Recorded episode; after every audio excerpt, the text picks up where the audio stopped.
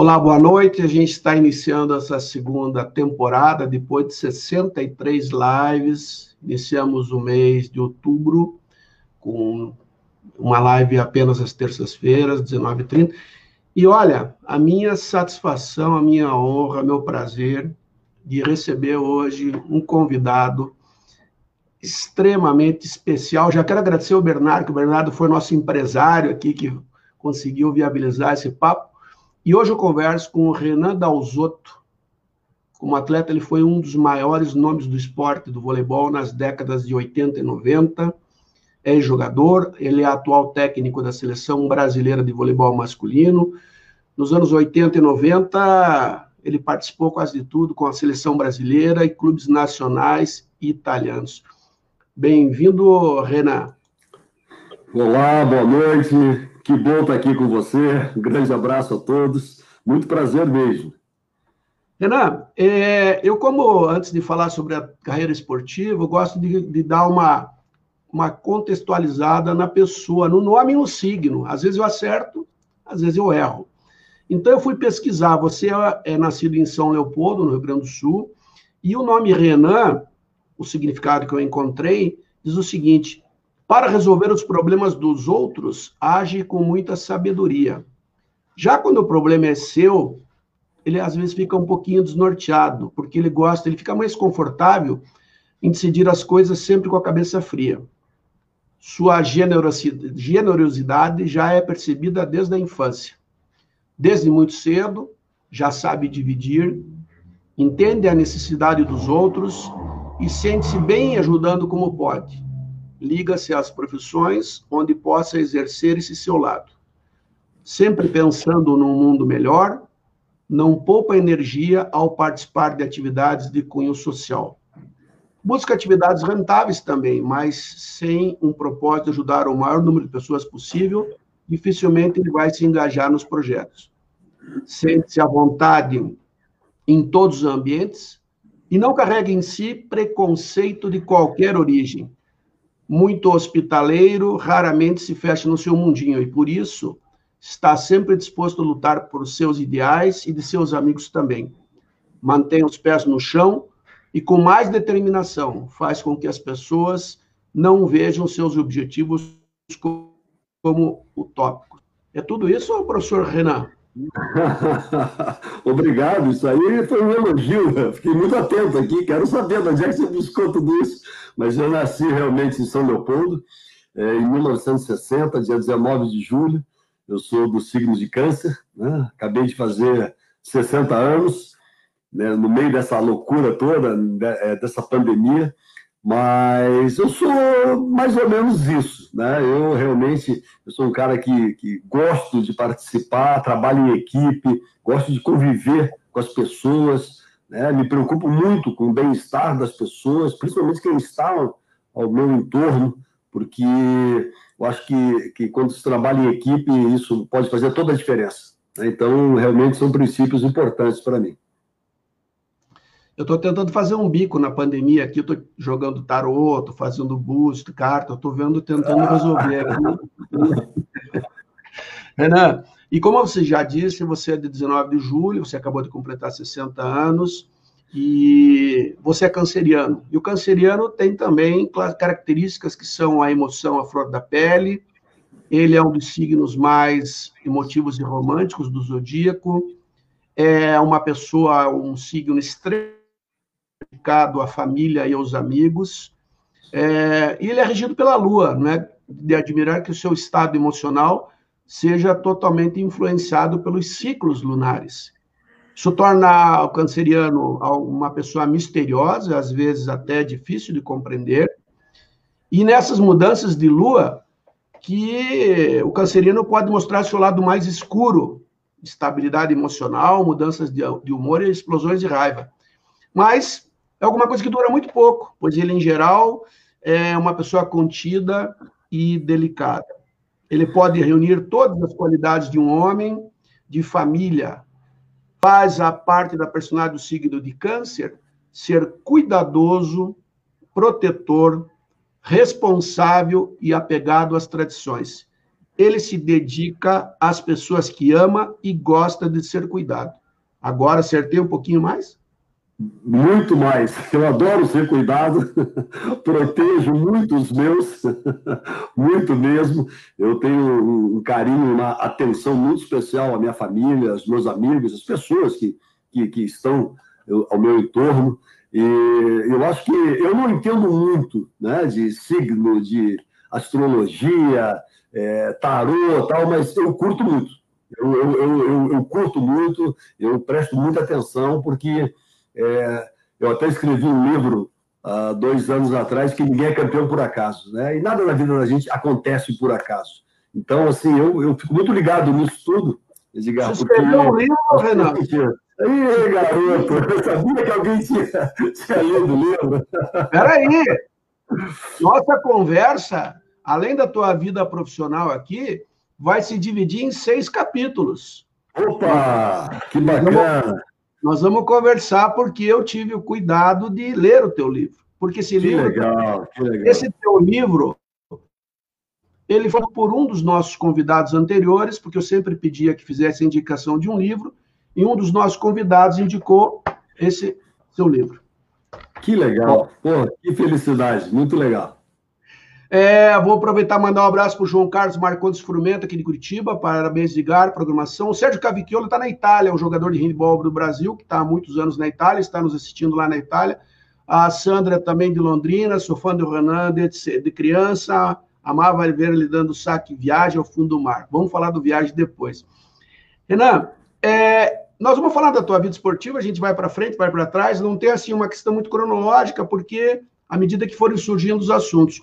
É, você teve uma designação em determinado momento da tua vida, porque você começa, é, e pelo que eu entendi, você começa lá no Rio Grande do Sul, e uma coisa que eu sempre tenho conversado com as pessoas é que quando a gente vê um atleta olímpico, um medalhista olímpico, alguém que tenha destaque no cenário esportivo ou em outra carreira é, profissional, a gente, as pessoas têm uma, uma tendência às vezes a achar que aquilo foi muito fácil, que a chegada foi muito fácil. Então, eu começo aqui falando já pelo início da tua carreira, porque no primeiro capítulo do teu livro, que fala é, de paixão, porque o primeiro capítulo você aborda o termo paixão, você já cita o primeiro professor, o professor Batista, em Porto Alegre. Foi lá que começou a paixão? Foi por lá que iniciou esse teu processo e a tua carreira? Queria que você falasse um pouquinho sobre isso. Sim, eu comecei. É, eu nasci em São Leopoldo com seis anos de idade nossos pais nos levaram para Porto Alegre, que queria que a gente estudasse é, em Porto Alegre, e, e, e ele tinha também negócios em Porto Alegre.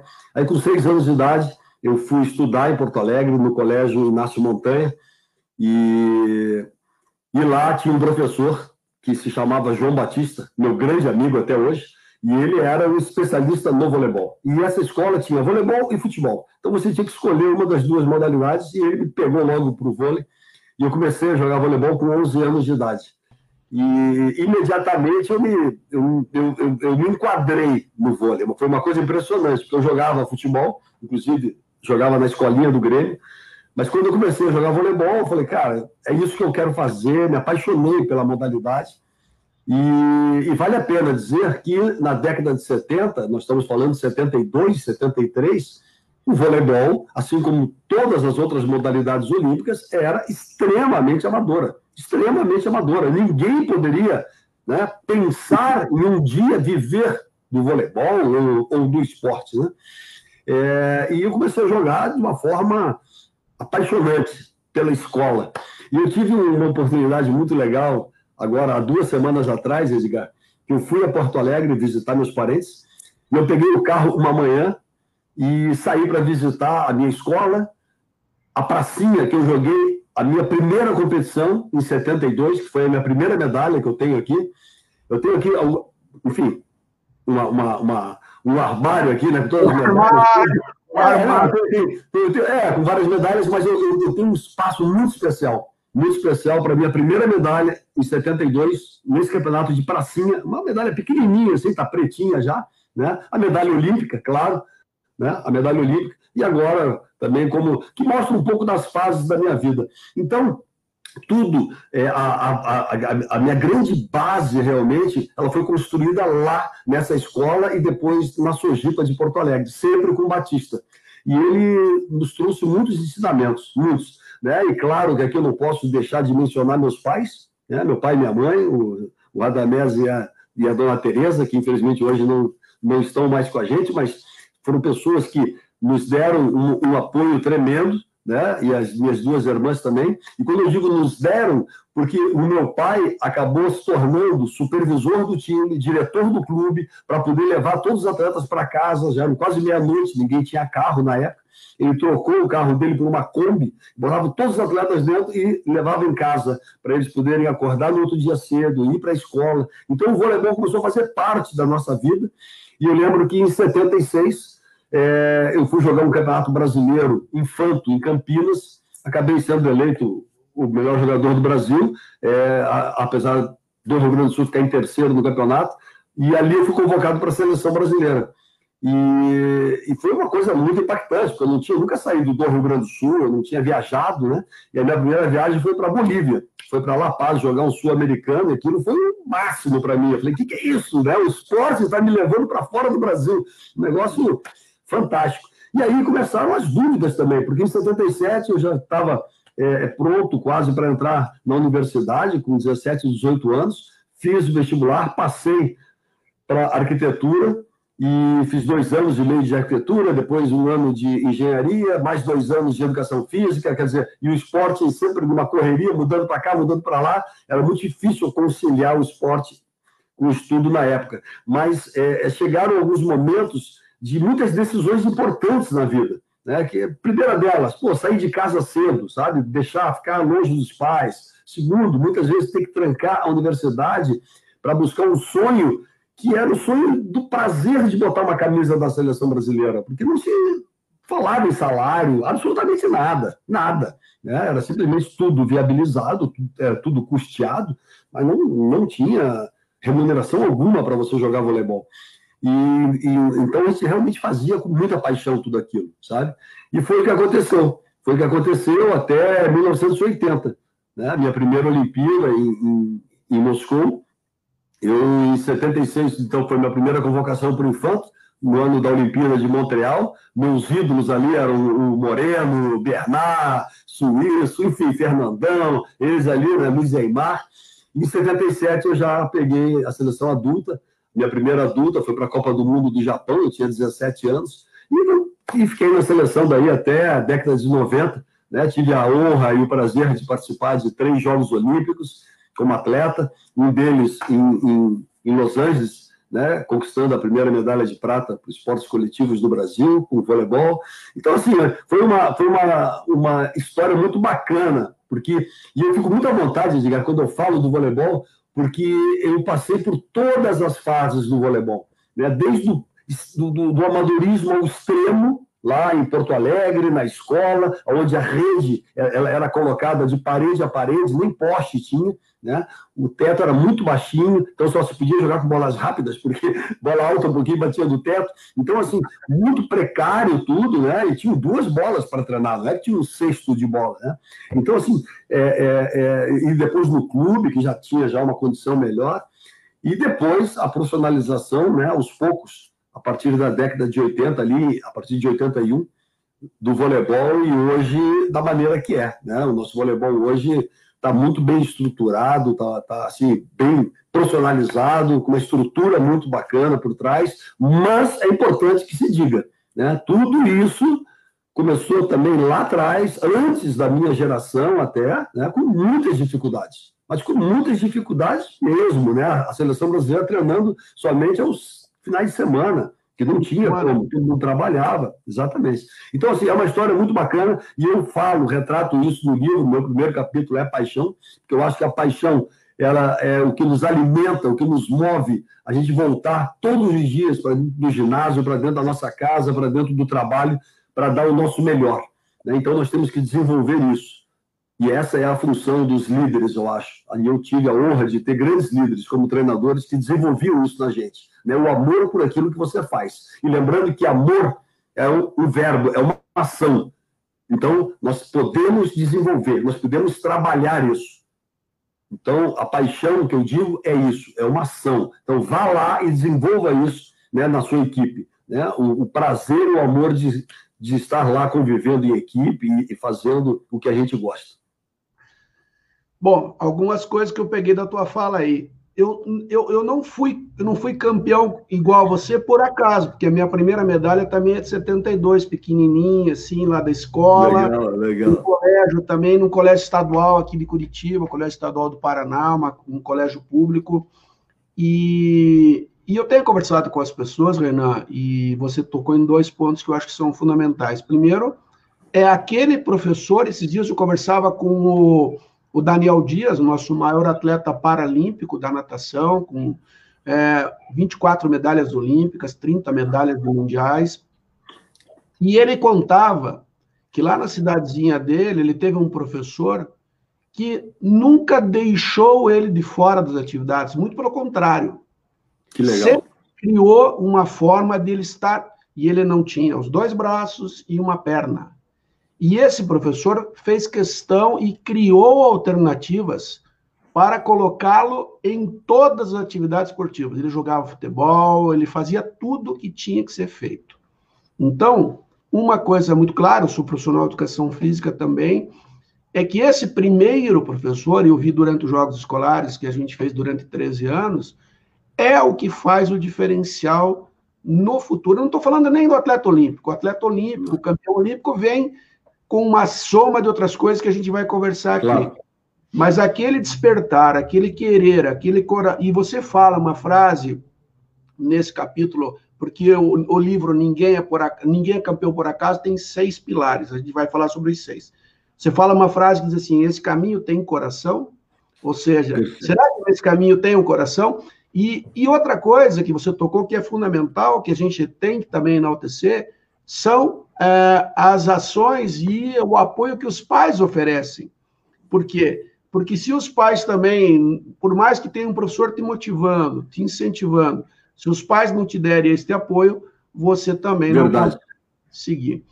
Eu vou mandar, pra, vou mandar um abraço logo para Paula Hernandes, que senão ela briga com a gente depois. Paula, Paula. grande abraço para Paula. A Nicole está em Londrina também assistindo a gente a Noélia Coelho aqui em Curitiba, Nando Kister, sabe, professor Rubner, parabéns por essa live, Renan, Bernard e companhia, ícones do voleibol brasileiro, Silvinho, lá de Blumenau, abraço aos dois feras. Renan, você Muito colocou, bacana. a gente falou sobre paixão, e aí a gente vai pular um pouquinho mais, aí você vai engrandecendo com as suas histórias, Uh, e aí você vem para um segundo capítulo que fala sobre treinamento, quer dizer, você já esteve. Agora, uma pergunta que eu queria te fazer: quem foi melhor? Foi o Moreno ou foi o Bernard? Olha, eu, eu, boa pergunta, boa pergunta, excelente pergunta. Uh, o Bernard, para mim, foi o melhor jogador do Brasil é, de todos os tempos. O Bernard foi, foi o cara que eu mais me inspirei para jogar voleibol mas me inspirei. E o Moreno foi o cara que eu mais aprendi a entender o voleibol, a ser um atleta. O Moreno, ele era um dos mais velhos quando eu cheguei na seleção brasileira e foi um cara que me ajudou muito na seleção. Eu era muito jovem quando cheguei na seleção brasileira e o Moreno era o capitão da seleção brasileira e é um cara que é, é, não se furtava em momento algum de pegar a gente pelo braço, abraçar e dar sempre uma palavra, sabe, boa, boa para gente. E, então, assim, eu devo muito ao Moreno. Antônio Carlos Moreno foi um paizão para mim, né, dentro do voleibol. Eu faço questão sempre de deixar isso registrado. O Bernard foi um fenômeno. Bernard foi um fenômeno. Eu, eu, eu, eu, eu, eu, cheguei num momento da minha carreira, em 75, antes da Olimpíada de Montreal, eu fui assistir um jogo Brasil e Japão, em Porto Alegre, no Gigantinho. E o Bernard já estava voando ali. E ele era jovem, em 75, ele devia ter 17, 18 anos. Só que ele estava fisicamente voando. E ele, nesse jogo, ele fez coisas impressionantes. Eu falei, meu Deus do céu, eu nunca vou conseguir chegar num nível desses. Vou ter que largar esse negócio, não dá. E aí eu fui pela opção 2. Eu falei, não, eu vou chegar nesse cara, eu vou... eu, vou, eu vou chegar nesse cara. E foi muito legal porque o ano seguinte a gente, já estava jogando junto. Né? Jogando junto, ele, claro, era muito melhor que todo mundo na época, assim. Bernardo Fenômeno, era, era extraordinário jogar com ele, jogava fácil, o jogador mais rápido que eu já vi jogar, talvez do voleibol mundial rápido, braço, perna, deslocamento, era impressionante, assim, sabe? Só para a gente finalizar o primeiro capítulo, que eu gosto sempre de deixar também muito claro, é, tem uma palavra que eu acho que é fundamental e você frisou ela muito bem. E isso vale para os garotos que estão nos assistindo, né, que eu acho que é muito importante. A, a palavra reconhecimento. Reconhecimento é fundamental. Eu acho que o voleibol hoje está aonde está porque é, a gente não deixa morrer a história do voleibol. A gente tem que entender da onde que a gente veio, né? Qual foram o, o, o, como foi esse crescimento, né? Quem fez parte dessa história? Porque quando você tem esse tipo de reconhecimento pelo seu professor, pelos atletas que passaram e tal, tal, tal, você tem um, um sentimento de gratidão também por tudo que foi construído e você cria um senso de responsabilidade e de pertencimento muito grande onde você vai dizer o seguinte para você mesmo: eu não vou deixar é, é, é, é vir para baixo desse nível, porque lá atrás construíram um negócio muito legal. Eu vou continuar fazendo esse negócio crescer. E para ter esse sentimento, é muito importante que a história se mantenha viva, que o reconhecimento se mantenha sempre muito claro na, na, na, na cabeça, enfim, de, de, de de todos né, que estão participando. Eu acho que isso é muito legal. É muito bacana esse, esse trabalho que você está fazendo, que o COB sempre fez, né, que a Confederação está fazendo, que o voleibol faz muito bem, sabe? Isso é muito bacana. Acho que você é, foi muito objetivo assim. É, a gente precisa ter memória, a gente precisa ter reconhecimento, a gente precisa ter gratidão. É, quando você cita o Moreno, eu também, porque o Moreno foi meu coach lá no, no, no Comitê Olímpico. O Moreno conduz um, um, programa de gestão de transição de carreira de atletas para profissionais de uma maneira muito, muito bem feita, porque ele entende dos dois lados. Ele entende o que é ter sido atleta nos momentos de dificuldade e entende é, o que vem pela frente. E aí você toca num ponto em que também é importante a gente, quando fala de reconhecimento, porque hoje a gente vê o Brasil campeão mundial, campeão olímpico de voleibol e tal, mas isso passou por uma medalha em 84 de vice-campeão olímpico, porque eu sempre digo, são 7 bilhões de pessoas no mundo, são 10 mil atletas que vão aos Jogos Olímpicos, quer dizer, a medalha estar nos Jogos Olímpicos é uma conquista é, que a gente não tem, as pessoas normalmente não têm a dimensão. É. E tudo vem, e, a, e, tem o um grupo que veio antes de, de, de, de 84, como você já disse, que vem lá de 76, que vem, etc, Perfeito. etc. O próprio Moreno, esses dias eu conversava com ele, ele falou: olha, ele dizia o seguinte: talvez eu não esteja no Hall da Fama hoje, porque eu não tive uma medalha olímpica. Mas ele ajudou a construir um processo e ajudou a construir uma carreira, uma transição do voleibol brasileiro. E aí a gente vai para o segundo capítulo do teu livro, Renan, quando você fala sobre treinamento. E aí eu tirei algumas palavras aqui, é, e aí você citou o exemplo do Bernard, onde você diz o seguinte: hoje, estar na média não é mais suficiente. Faça sempre um pouquinho mais todos os dias. Tem uma passagem nesse teu capítulo de livro que fala sobre a, a entrada e a saída do som, que foi o técnico brasileiro. Uh, tem uma grande discussão aí dos três levantadores de seleção, porque você tinha um grupo é, muito forte. E tem uma passagem, lógico, que você acabou falando em Jogos Olímpicos, e você, em 2000, foi comentarista da TV Globo é, em, em Sydney. Então, eu queria que você abordasse um pouquinho, porque, por tudo que você disse, você chega muito jovem num grupo que tem todas as dificuldades que tem, por questões de treinamento, por não ser profissional, etc, etc, mas acontece que você já chega entre os melhores. Você teoricamente, um garoto vindo do interior do Brasil. Você não estava nem no Rio nem em São Paulo, você está vindo do interior. Mas o eixo era Rio, São Paulo e Minas. Era aquele, é, aquele que ainda ia de trem treinar, né? Ia de, o deslocamento era de trem. É, então, então, a questão é assim: é, foi o treinamento que fez, e quero que você aborde esse capítulo aqui para a gente conversar sobre treinamento. Boa, boa. porque a gente sabe que só ser apaixonado por aquilo que faz não é o suficiente, né? Quando eu falo em treinamento, é justamente a capacitação, é você arregaçar as mangas e ir a campo, né? É, o Brasil, ele geograficamente sempre foi muito distante, era muito distante dos grandes centros de desenvolvimento do voleibol. Então, assim, é, aonde se jogava voleibol na década de 70? Leste europeu, os países asiáticos. Né? Quando fala leste europeu, era União Soviética, Romênia, Bulgária, Polônia, Tchecoslováquia, Iugoslávia, eram esses os países que realmente né, o voleibol era é, é, muito forte, muito forte, e eles levavam muita vantagem, principalmente na condição física e é, é, Cuba um pouco, e depois os países asiáticos, né? a China, Japão, Coreia, e duas escolas muito fortes. A escola asiática, que era tecnicamente uma escola muito boa, com muita velocidade, muita defesa, e a escola russa, que era a escola da União Soviética, do leste europeu, um voleibol mais lento, mas de muita força, muito bloqueio, ataque pesado, bolas lentas e tudo mais. E quando nós é, é começamos um processo de transformação no voleibol, é, nós queríamos colocar o voleibol brasileiro entre os melhores do mundo.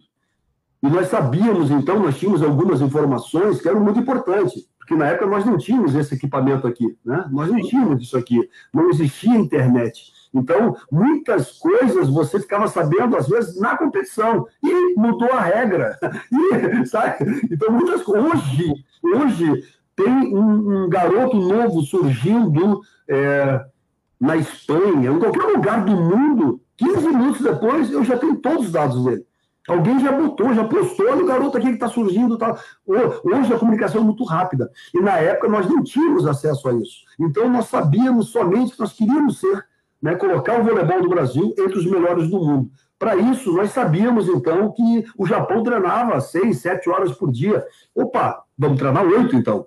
Se nós queremos ser melhor que a escola japonesa, vamos treinar oito. Ah, sabíamos que a Rússia, a Bulgária estava levantando, sei lá, 500 quilos, né? vamos botar 600? Nós sabíamos, nós tínhamos poucas informações e nós sabíamos que tínhamos que treinar mais que eles. Né? Então, assim, já vem, isso aí já vem meio que uma, uma, uma um chavão, né, já de décadas dentro, é, dentro do voleibol, que diz o seguinte: eu não sei se eles são melhores, piores, ou, ou, mas ninguém treina mais do que a gente aqui ninguém treina mais do que a gente. E é uma, é uma coisa muito séria isso. O brasileiro gosta de treinar, ele gosta de para dentro de uma quadra, para dentro de um ginásio, para dentro de uma academia, né?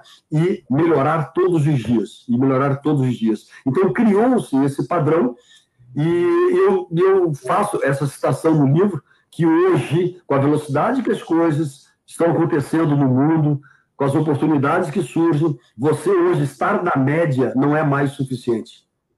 Você não pode estar na média, você precisa sair da média. O que é você sair da média? É assim, cara, é fazer um pouquinho a mais todos os dias. Todos os dias você fazer um pouquinho a mais. Eu lembro que eu tenho uma história muito interessante, pessoal minha. É, eu, eu, eu, eu, tinha um sonho, né? Na verdade, eu tinha um sonho coletivo, cara, colocar o voleibol no Brasil entre os melhores do mundo, isso na década de 70, 80. E tinha um sonho pessoal de um dia poder ter um reconhecimento pessoal.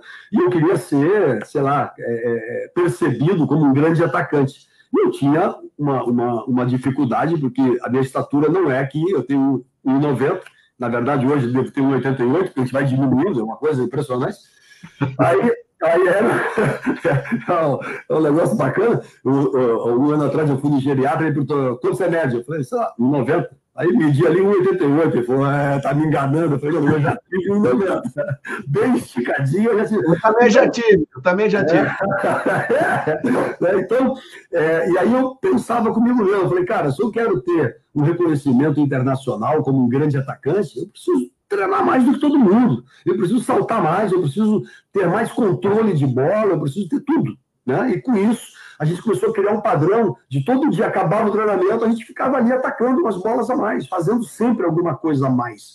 E eu tenho certeza absoluta, Wilder, que aquele algo mais que nós fazíamos todos os dias depois do treino, que depois virou uma, uma, uma condição dentro do nosso treinamento, que é o trabalho extra, né? aquilo ali no, nos levou a uma condição diferenciada.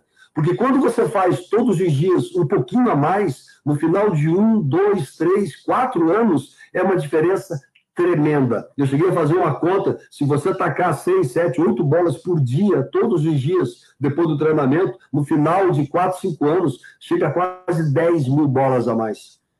E aí a pergunta é o seguinte: ah, então para eu ter um reconhecimento eu vou ter que atacar 10 mil vezes a mais de todo mundo? É não. Você precisa atacar oito bolas a mais todos os dias. Ou seja, é um trabalho contínuo, né, de treinamento exaustivo e tudo mais. E a percepção é essa. Eu tive a oportunidade de trabalhar na Itália como treinador e eu fiz um curso lá e a pergunta no final do curso foi a seguinte: você treina a sua equipe para ganhar jogo ou você treina para melhorar? E a maioria dos treinadores europeus falaram: nós treinamos para ganhar jogo, né?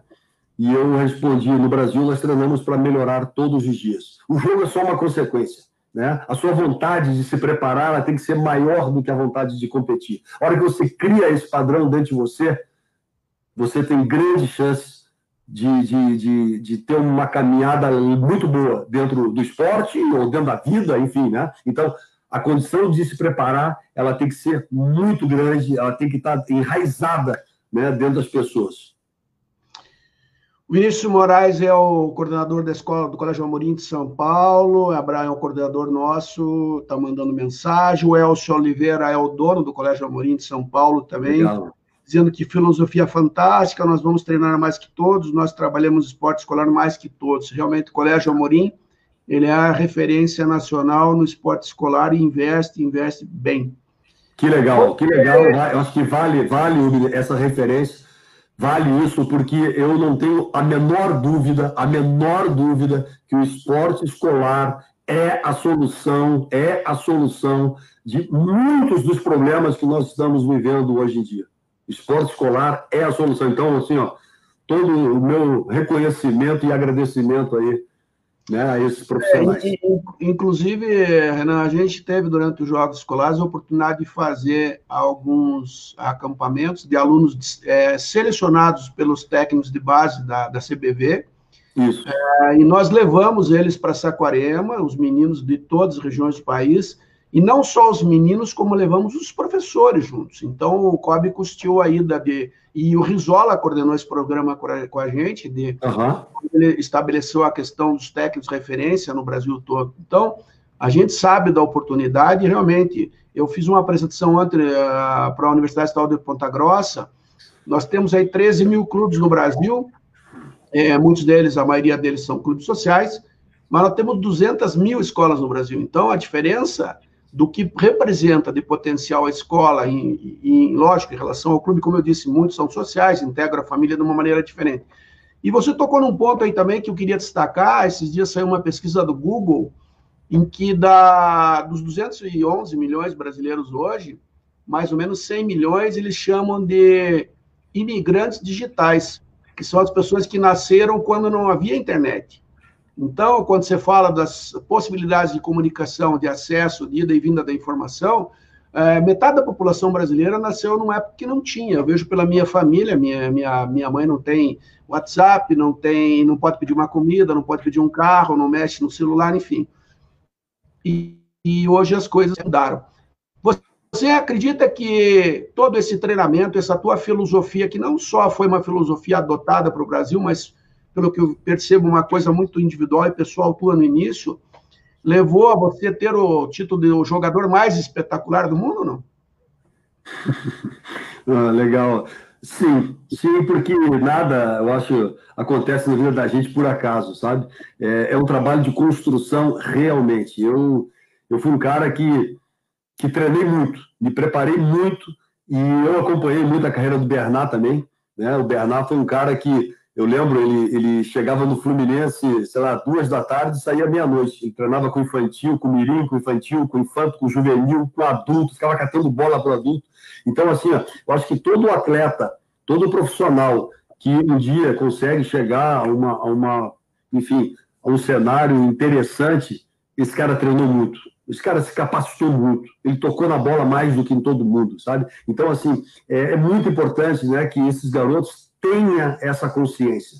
Tenha, é, essa consciência, porque é, é, é, é um trabalho realmente de construção, de construção. Todos nós vamos ter deficiências, vamos ter dificuldades, seja na estatura, um pouquinho de habilidade, é, tal, tal, tal. Mas a, a, o querer né, e, e, a predisposição, isso depende da gente. Né? E eu acho que no momento que a gente está aberto a isso, é, as chances elas aumentam bastante para a gente atingir os nossos objetivos, sabe? E eu fiquei assim muito feliz porque quando a gente consegue é, uma, quando a gente tem uma conquista importante, né, seja pessoal ou, ou, ou de forma coletiva, é, eu acho que sempre passa um filme na cabeça, né, de tudo que você treinou, de tudo que você passou, de tudo que você é, é, é teve que abrir mão, que é o próximo é o próximo capítulo do livro, que é a renúncia, né? E isso é muito importante, que as pessoas precisam saber. Porque isso que você falou no início, oh, quem está de fora acha que a vida passou, pô, olha que coisa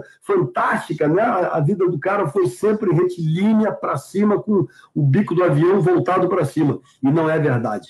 E não é verdade. Por trás de um grande vencedor, sempre teve uma história muito linda a ser contada por trás né, de sacrifícios, de perdas, de superação, de tristeza, muitas vezes. Enfim, tem sempre uma história muito legal e tem que ser escutada, tem que ser ouvida, porque, é, e, porque todas essas dificuldades fazem parte do crescimento, eu acho, de uma grande equipe.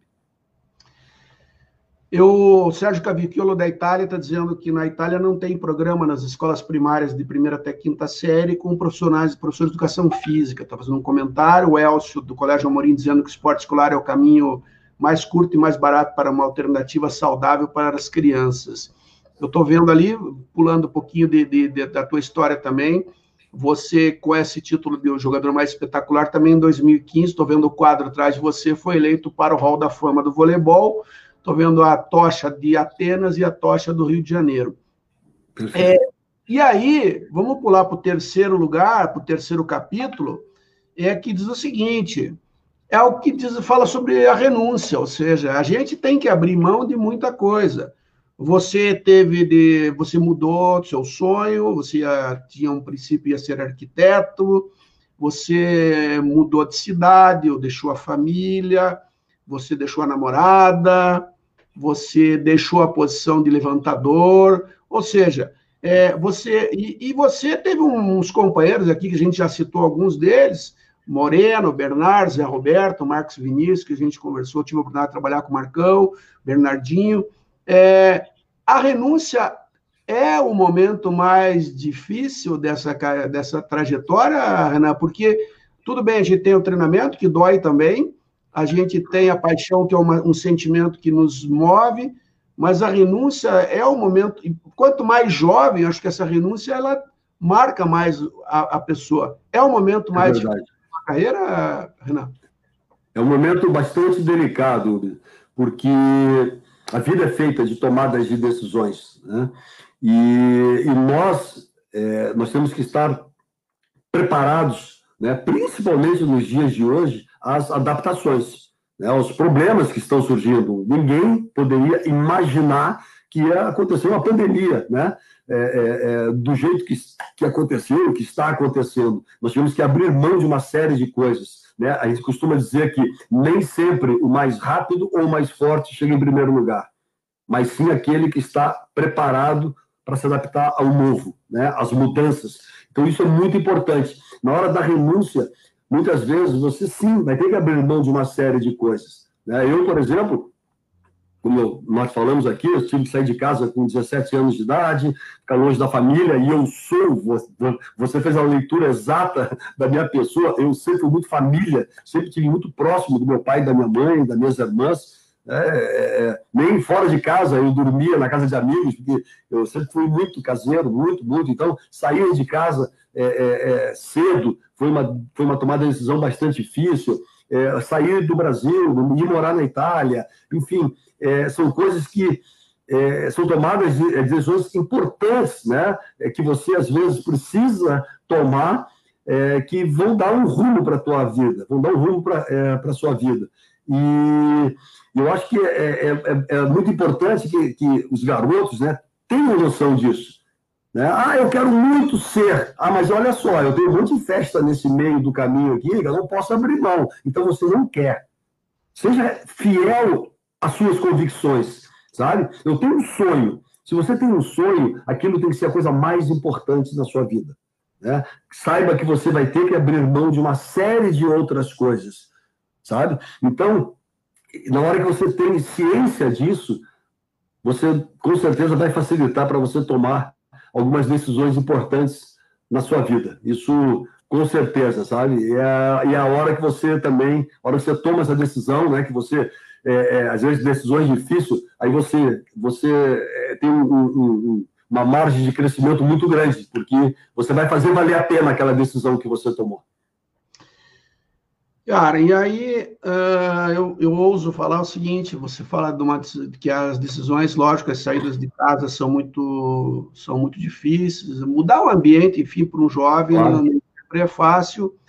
E você acha que aí, partindo já para o quarto capítulo, que é a ousadia, a ousadia faz com que a renúncia seja mais doce, mais leve, ela também depende ou são, são independentes nesse processo, porque você fala em ousadia quando você cria o saque viagem fundo mar, você fala em ousadia quando aparece ou quando a presença do NUSMA com uma visão de medalha olímpica é colocado e traz para uma mesma mesa as pessoas diferentes para buscar esse objetivo.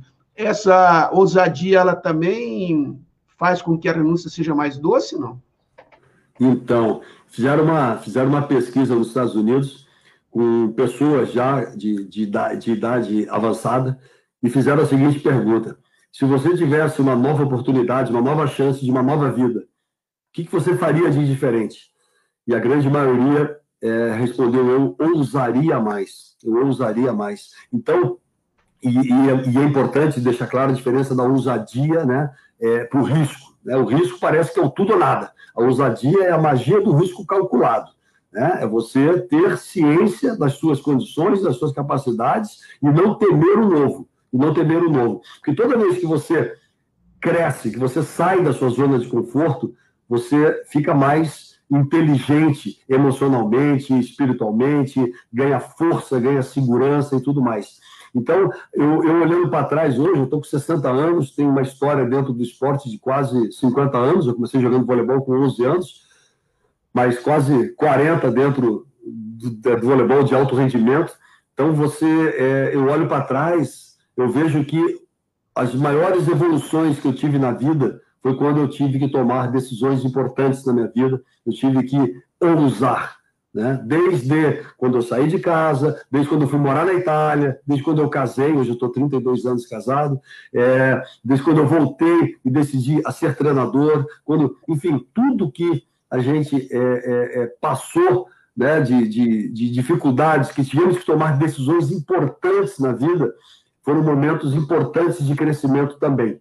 Né? Então, assim, se você faz, né, se você toma, isso é um chavão já também, se você faz todos os dias a mesma coisa, não espere resultados diferentes, né? Você vai continuar tendo os mesmos resultados. Quando você sai da sua zona de conforto, né? Eu, eu até digo no livro que as grandes conquistas da vida acontecem fora da zona de conforto. Acreditem nisso. As grandes conquistas da vida acontecem fora da zona de conforto ousando. E eu, assim, claramente, a gente vê até em jogo, às vezes você precisa ousar, você não consegue ficar grudado e atacado só ali, é, é, é, ficar só dependente de estatística ou de um estudo ou de não. Você muitas vezes precisa ter aquele sentimento de ousadia para no momento mais importante você tomar uma decisão importante e vai fazer toda a diferença no, é, no resultado final.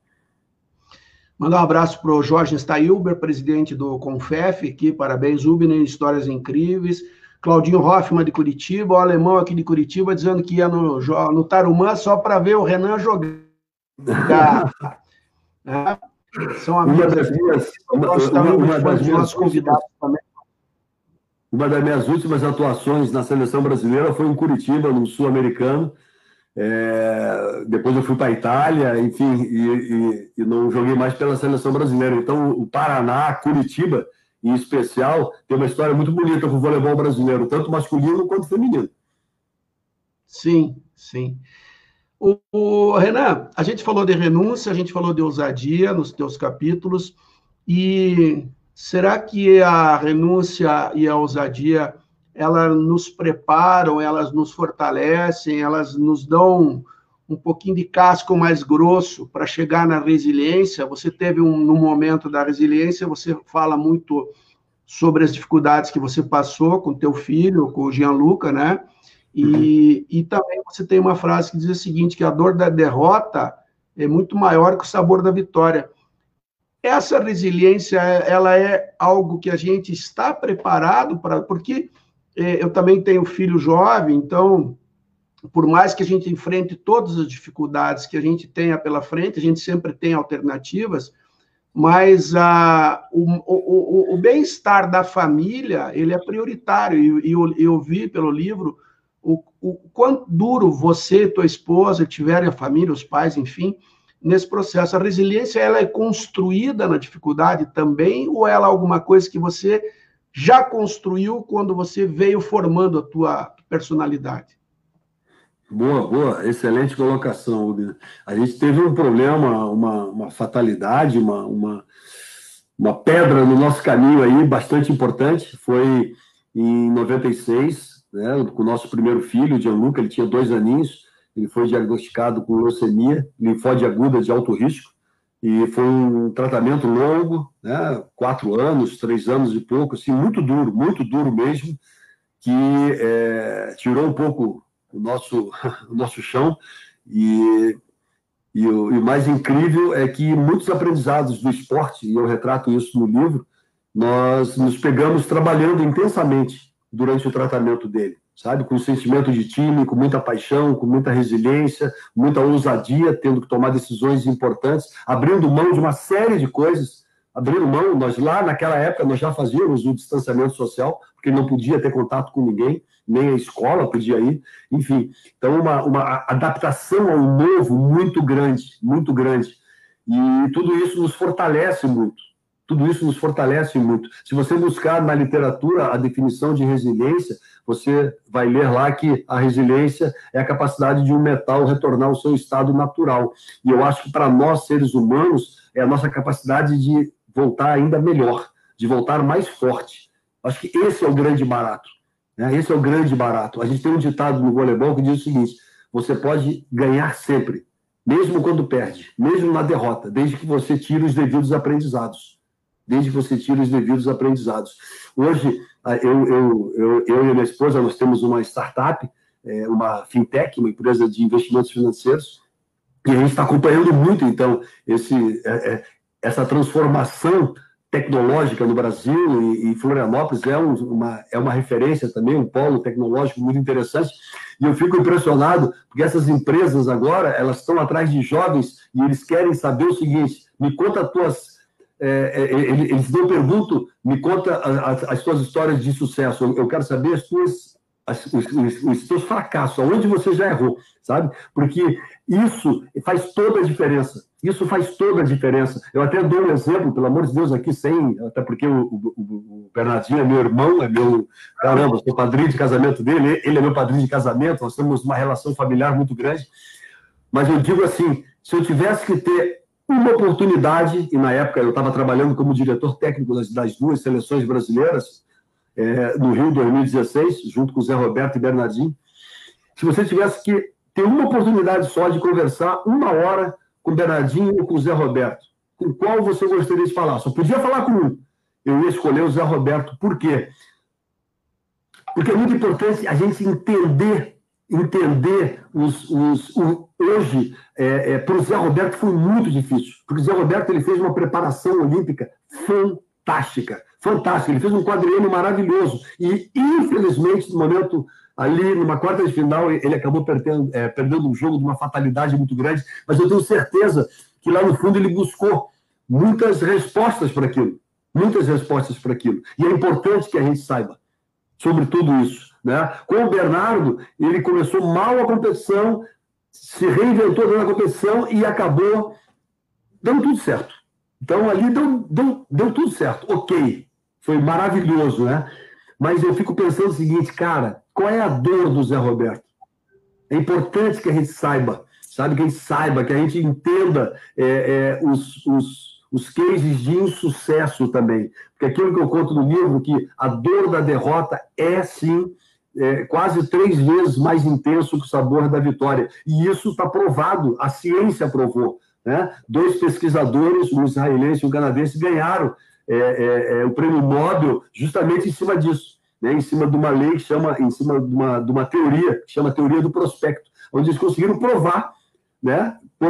É, é, é quantificar que a dor da derrota ela é 2,75 vezes mais forte, mais intensa que é, o prazer da vitória. E isso é a pura verdade dentro do esporte sabe? Você, quando perde um jogo dentro de uma competição, cara, aquilo ali, aquilo ali mata, corrói a gente por dentro. Ganhou, você já está pensando na próxima competição. Ok, ganhamos, deixa para lá. Agora, na hora que você perde aquele negócio, e nós temos que ter sabedoria, e isso foi muito legal, assim, eu, eu, eu, eu assumi uma, um desafio muito grande, né? Assumindo a seleção brasileira masculina, e eu tive a felicidade, assim, de ter ao meu lado, assim, profissionais fantásticos, que me ajudaram muito nesse sentido. Porque em algum momento a gente perdeu, os caras, não, amanhã tem mais, vamos embora, resiliência, tal, tal, tal. E eu comecei, opa, é isso mesmo, vamos, vamos. Então você tem que estar constantemente. Um dia que nós erramos, vamos aprender com esse negócio aqui, e amanhã não, não, não nós, nós não vamos dar espaço para cometer o mesmo erro. Né? A gente sabe que a gente vai errar. Né? Então, a única certeza, inclusive, que nós temos na vida é essa. A única certeza que nós temos na vida é essa. Nós vamos errar, nós vamos falhar.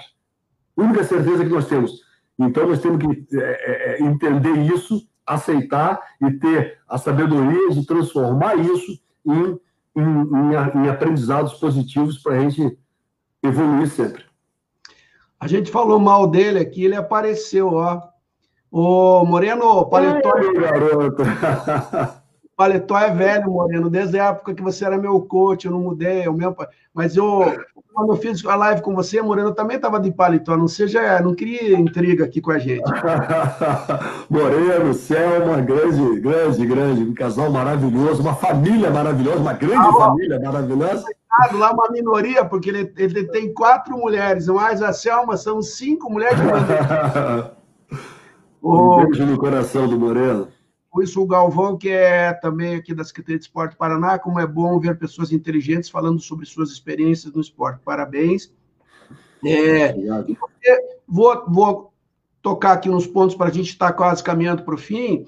É, eu, os principais títulos teus, 79, Pan-Americano de San Juan, prata, 82, foi prata no Mundial de Voleibol em Buenos Aires, 83, ouro no Pan de Caracas, 84, vice-campeão olímpico em Los Angeles, 87 prata no Pan-Americano de Indianápolis, 88 foi o quarto lugar em Seul nos Jogos Olímpicos.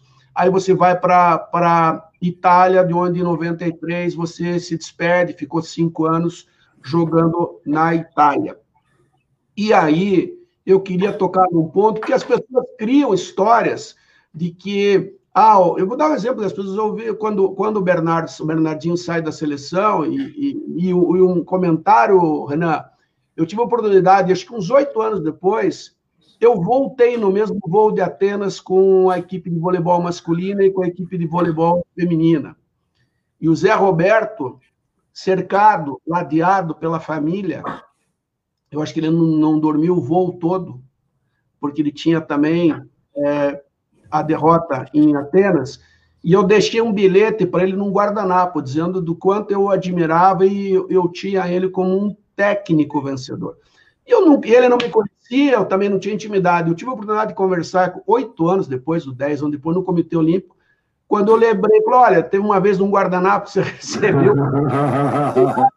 é, ah, ele falou, eu tenho guardanapo. Eu falei, então, são coisas que a derrota a gente vê a cara da derrota, ela, ela afeta, ela machuca, e, mas ela tem que também ser tratada como exemplo e que nos fortalece. Algumas pessoas são é, mais afetadas pela derrota do que outras. E aí você toca um ponto que sempre a gente ouviu em algum momento dizer assim: ah, mas o Renan e o Bernardino não se dão. E pelo livro, você é, e muitas das vezes estava e hospedado junto na casa do Bernardinho, com a família do Bernardinho, tem uma convivência muito grande. É, e no último capítulo você fala do planejamento, ou seja, no último capítulo do teu livro, você fala o seguinte: qual é o teu propósito? Onde é que você quer chegar? Como é que faz? Quando é que você vai fazer isso? Como você vai fazer? Tem que ser algo dinâmico. Você coloca que tem que compartilhar com a equipe, ter cumplicidade na caminhada, e você assumiu assumiu uma equipe vitoriosa é, num processo de transição. Você já citou que você foi é, bem recebido e ajudado pelas pessoas. E como é que você está traçando esse teu caminho agora, Renan, em relação a essa? Porque desde 2017 você já tem títulos com a seleção, você já teve títulos de campeão, é, vice-campeão da Liga Mundial, vice-campeão mundial. Como é que foi esse processo para a gente fechar aqui esse teu planejamento? E ainda temos que ter um toque que está, sai, não sai. Você falou que a uhum. seleção volta em março. É, como é que está esse planejamento para frente aí, de vida e, e, e, esportivo? Então, quando eu falo de planejamento, é exatamente isso. Qual é o seu plano de ação? Qual é o propósito da sua vida? Né? Onde você está? Onde você quer chegar? Sabe? E isso nos auxilia muito nas tomadas de decisões é, é, que nós vamos ter que enfrentar em nossas vidas. Eu, quando acabou o Rio 2016, eu estava como diretor técnico da, das seleções brasileiras, é, era o meu combinado com a confederação de voltar para Florianópolis, justamente para trabalhar na nossa empresa familiar aqui. E aí o presidente me pediu só para renovar o Bernardo e o Zé Roberto. O Zé Roberto foi muito rápido, porque estava entalado nele aquela, aquela desclassificação. Ele falou: não, cara, eu vou para mais um ciclo, tal, pô, foi ótimo, tal. E o Bernardo já começava a dar sinais de que talvez não continuasse tudo, e a coisa começou a, a demorar meses e meses, até uhum. que é, o presidente um dia me chamou e falou: oh, se o Bernardo não aceitar, é, você é o nome que eu gostaria de que tivesse à frente da seleção. E o meu primeiro, a minha primeira reação foi, foi não, lógico que não, não imagina, meu nome, eu não está no meu radar isso, tal, tal, tal, enfim. Aí teve uma segunda oportunidade que ele me convidou de novo, não, e o Bernardo ainda não tinha definido. Na terceira é, reunião, que foi dia 22 de dezembro, é, o Bernardo deu 22 de dezembro de 2016. O, Bernardo deu a definitiva de que não iria, e eu alinhei com ele antes. Bernardo, você não indo, quem você vai indicar? Porque eu vou indicar a mesma pessoa que você vai indicar. Ele falou, cara, eu acho que por, por condições naturais, eu acho que tem que ser o Rubinho. Eu falei, perfeito, ok. Eu vou falar que também, eu, como ex-diretor técnico de seleções, vou indicar o Rubinho, ok. E aí o Bernardo, então, dia 22 de dezembro, no hotel lá na Barra da Tijuca, é, falou para o presidente Toroca que não iria continuar, e aí falou, e, e, o nome que eu indicaria é o do Rubinho. E eu falei, presidente, eu também é, valido, né? acho que o Rubinho é um cara muito bom, muito bom profissional, é, que já vem há anos né, trabalhando nesse processo. É, daí o presidente falou, cara, Rubinho é sensacional, gostaria muito que ele continuasse dentro do esquema da seleção brasileira, mas não como o primeiro, né? O meu nome é o do Renan. Daí eu falei, presidente, muito obrigado, mas eu já tinha definido que não não está no meu radar. Muito obrigado mesmo pela confiança, tal, tal, tal, tal, tal, tal. E aí o Bernardo fez uma pressão na imprensa, porque eu também estava fora do esquema, não ia. Aí o Bernardo fez uma pressão, pô, tem seu Rubinho, tal, não sei o que lá, tal, ok, ok. E aí, dia 6 de janeiro, o presidente me chamou em, em Maceió, para ajudar a definição do novo treinador, que ele tinha, dia 10 de janeiro, ele tinha que dar o nome oficialmente para a imprensa. E aí eu fui a Maceió, estava lá o Radamés Latari, estava o Baca, estava o presidente e estava o Zé Roberto. O Zé Roberto estava falando sobre o novo planejamento desse quadriênio. E depois que ele fez a apresentação, ele pediu permissão para ir embora e o presidente falou: Não, Zé, fica aqui porque nós temos que tomar uma decisão muito importante que é a escolha do treinador, visto que o Bernardinho não vai continuar. E aí o José Roberto perguntou, tá, mas qual é a dificuldade de escolher um novo treinador? Ele falou, ah, porque temos poucos nomes, né? E eu queria validar com você também que você desse sua opinião. Aí o José Roberto falou assim, não, mas para mim está muito fácil decidir quem é o novo treinador. Ele está aqui na mesa. Aí eu falei, ah, aí o Zé Roberto, para mim tem que ser o Renan o novo treinador, um cara que está dentro do processo, estava acompanhando. Falei, mas ah, não, não, calma. Aí eu falei, pô, tá, virou pegadinha isso aqui, né? Me trouxeram aqui para. Armaram, armaram. Aí o Zé falou, mas não, Renan. Aí o presidente falou, tá vendo, Renan? Daí o, aí o Zé falou assim, Renan, quantos anos você está no voleibol? Eu falei, ah, Zé, tô 45 anos no voleibol. Ele falou, o que, que o voleibol já te deu na vida? tudo, Zé, tudo na minha vida, o voleibol que me que construiu a pessoa Renan. Ele falou, e você acha justo, no momento que o voleibol mais precisa de você, você virar as costas para o voleibol? E aí ele foi aqui, né? Ele, aí eu falei, meu Deus do céu. Aí eu falei, cara, eu preciso pensar. Foi a primeira vez que eu falei, eu preciso pensar. E eu falei para o presidente, presidente, eu preciso dar dois telefonemas. O primeiro foi para minha esposa, para a Annalise, e o segundo foi para o Bernardinho. Bernardo, pela primeira vez eu estou pensando na possibilidade. Ele falou, pô, mas você tem essa possibilidade, então, ok, vamos. Né? Eu falei, você vai estar junto? Não, vamos junto, pô, tá, vou apoiar e tal. Ok, beleza. Aí saí dali, dia 10 ele estava me apresentando como, como treinador da seleção. A minha primeira viagem foi para São Paulo para convidar o Rubinho para ser para ser para trabalhar na, na equipe, porque eu realmente admiro ele como profissional. E ele estava bastante magoado, porque, enfim, ele tinha essa expectativa também. Eu falei, cara, lamento, mas é essa condição que a CBV né, me trouxe. Eu gostaria muito que você continuasse, foi uma opção dele, não, não, não, não. Na verdade, ele, ele, ele, ele, ele, pediu uns dias para pensar e me mandou um e-mail com algumas é, é, algumas condições né, para eu trabalhar, infelizmente eu vou ter que ter essas, né, é, que eram umas ideias muito legais até para a estrutura do nosso voleibol, mas que infelizmente a coisa não andou e ele acabou ficando de fora do sistema. E eu fiz um programa agora, há pouco tempo atrás, que chama Grande Círculo, do Milton Leite, e estava lá o Carlão, estava, enfim, é, alguns profissionais, tudo mais, estava o Marquinho Freitas, que é comentarista da, da Sport TV. E Marquinho Freitas fez a primeira pergunta. Ele falou o seguinte: Renan, se você fosse o presidente da CBV, você chamaria o Renan para ser treinador da seleção brasileira?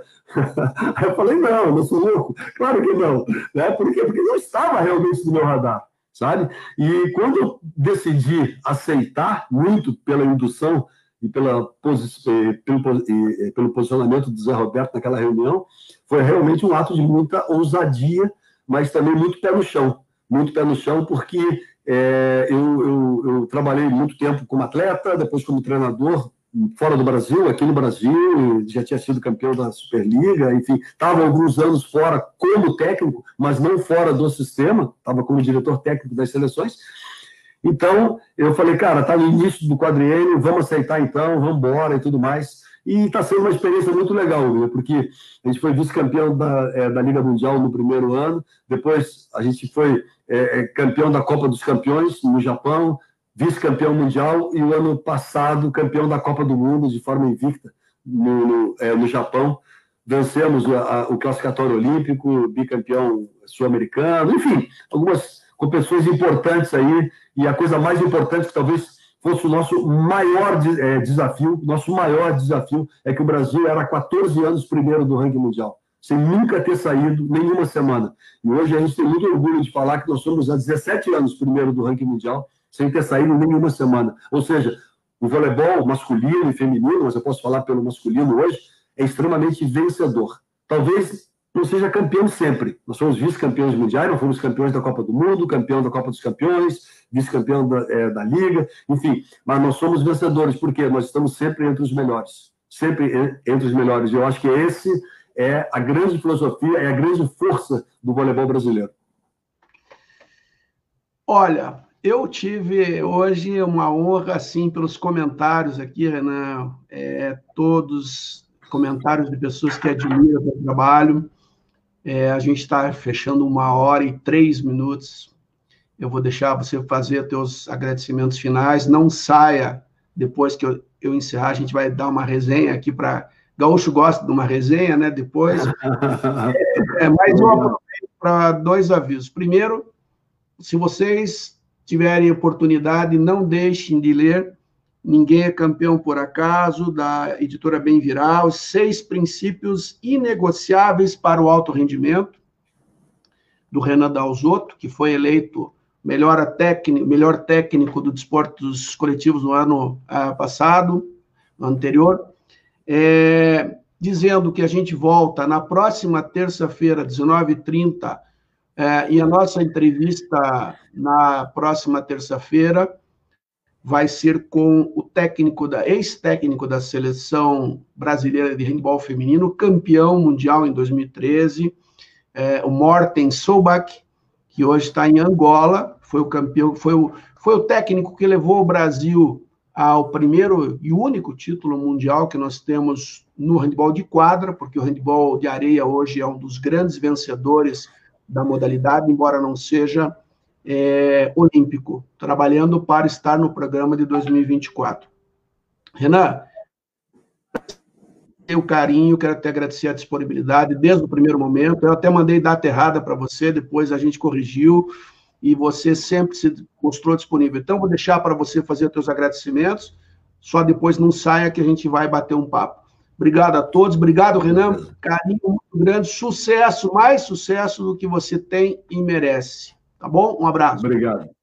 Obrigado, muito obrigado. É, dizer que foi um prazer enorme poder estar sentado aqui na frente da telinha, batendo esse papo tão agradável com você, principalmente sabendo das pessoas né, que já passaram, os profissionais que já passaram por aqui é, e aqueles que virão ainda. Então, assim, um prazer enorme estar aqui com vocês. Agradecer a cada um que entrou aqui, que deu uma palavra é, é bacana, um elogio, enfim, participou da nossa live. Para mim é uma honra muito grande. Quero desejar tudo de bom para todos, né? Que continuem curtindo e apoiando o nosso esporte brasileiro e que quando tudo retornar, né, nós vamos voltar com força total, com muita resiliência, com muita dedicação, com muito comprometimento, porque o ano de 2021 promete muito. Nós vamos ter, a partir de março, a Liga das Nações e, na sequência, os Jogos Olímpicos de Tóquio. Né? Eu não posso garantir é, é, o título, mas eu posso garantir para todo mundo que nós vamos chegar lá na melhor condição possível para representar o Brasil mais uma vez de forma muito profissional. E o nosso grande sonho é buscar, sim, o bicampeonato olímpico né, na sequência. Depois de Rio 2016, agora Tóquio 2021. Tá bom? Um grande beijo no coração de todo mundo aí. Se cuide. Um grande abraço.